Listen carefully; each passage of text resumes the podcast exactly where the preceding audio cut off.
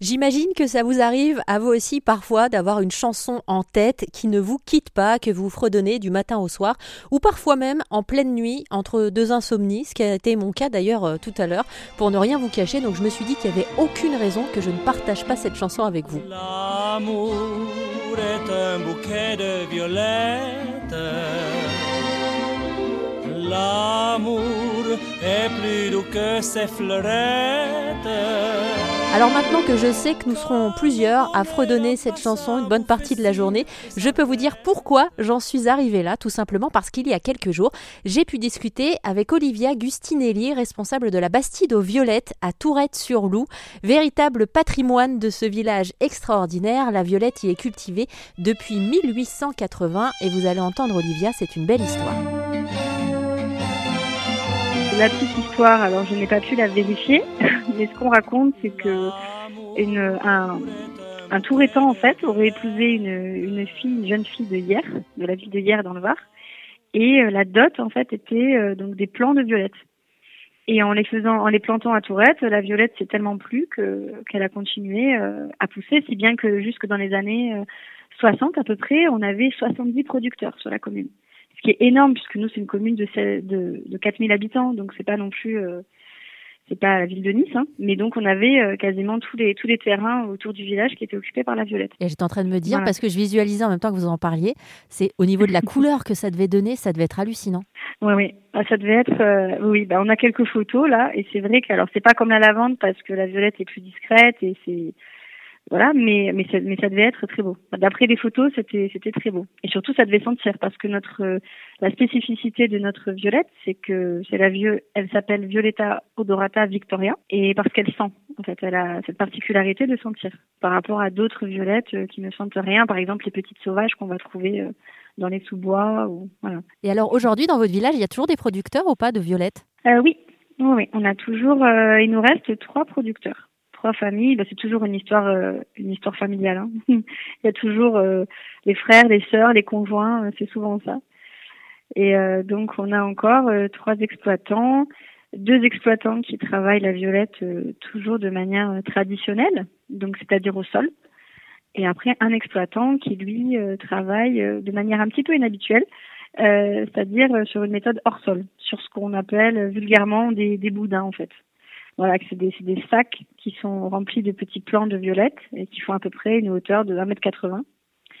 Voilà, et euh, c'est assez original à voir et d'ailleurs on peut le découvrir à la Bastide puisque on a une serre de démonstration et, euh, et qui, sert enfin pour pouvoir euh, montrer aux gens un petit peu comment comment c'est cultivé pour que on fait des démonstrations aussi de, de bouquets, des ateliers de bouquets de violettes aussi. Donc euh, voilà. Alors vous nous le disiez, Olivia, euh, la violette dans votre village, Tourette-sur-Loup, est cultivée depuis, de, depuis plus de 150 ans. À l'époque, quand il y avait euh, ces dizaines de producteurs qui étaient installés dans le village, elle servait à quoi la violette? Parce que moi, jusqu'ici, avant de vous téléphoner, pour moi, la violette, on en faisait des bouquets, on en faisait éventuellement du parfum, et puis voilà. Ben en fait, c'était surtout à l'époque, elle était, elle était vraiment appréciée. Nous, on voit quand on a des personnes plus âgées qui viennent, euh, elles nous disent toutes la même chose, c'est-à-dire quand elles étaient plus jeunes, ben on s'offrait des bouquets de violettes.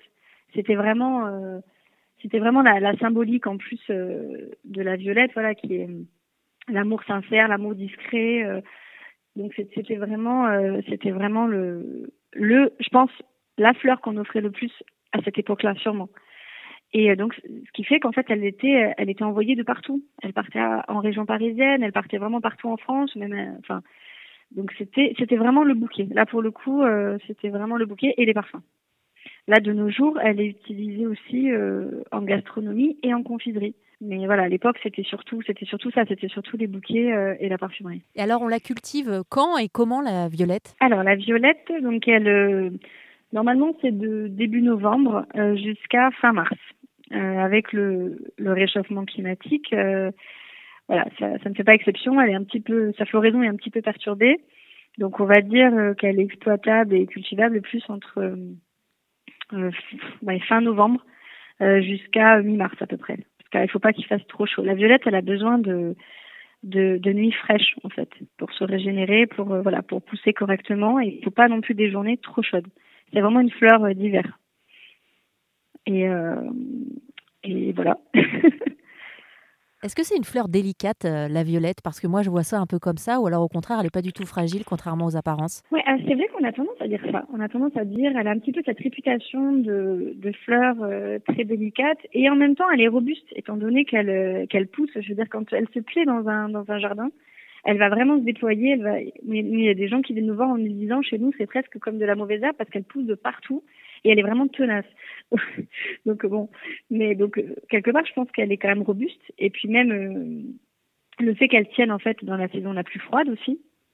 C'est, euh, moi, je pense que elle a un côté très délicat euh, dans sa comment dire, enfin, son esthétique, au niveau de sa tige, au niveau de sa fleur, elle est très délicate, mais je pense qu'elle n'est pas si fragile que ça comme de nombreux êtres humains en fait, hein, qui ont l'air comme ça euh, fragiles et qui ne le sont pas du tout. c'est ça qui vous touche autant dans la violette, parce que euh, si vous êtes là aujourd'hui avec moi au téléphone, c'est que vous aussi vous êtes passionné, vous avez envie de transmettre. Ah bah oui, c'est sûr. C'est sûr que c'est euh, c'est vrai qu'elle a un côté bah, déjà sa symbolique que je trouve que je trouve très belle parce que c'est une fleur voilà comme je disais qui symbolise donc l'amour discret mais elle est aussi le symbole de, de l'humilité en fait. C'est et c'est vraiment ça lui ressemble vraiment, c'est-à-dire que c'est une fleur qui va être délicate, qui va être un petit peu discrète, et en même temps qui a cette force et qui a ce parfum et qui est quand même là en fait. Hein.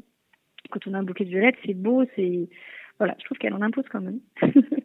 et euh, et c'est ça. Et puis c'est surtout le, je trouve ça magique de de continuer en fait à, à préserver ce patrimoine, de savoir qu'il y a des qu'il y a des voilà des je veux dire des dizaines de, de, de gens qui ont travaillé la terre pendant des années et d'autres enfin qui, qui continuent encore donc c'est vraiment un travail familial, c'est vraiment pas facile. La violette, c'est euh, une fleur qui se cultive, euh, tout se fait à la main. En fait, on va la que, que l'on cueille donc les fleurs euh, ou les ou les feuilles.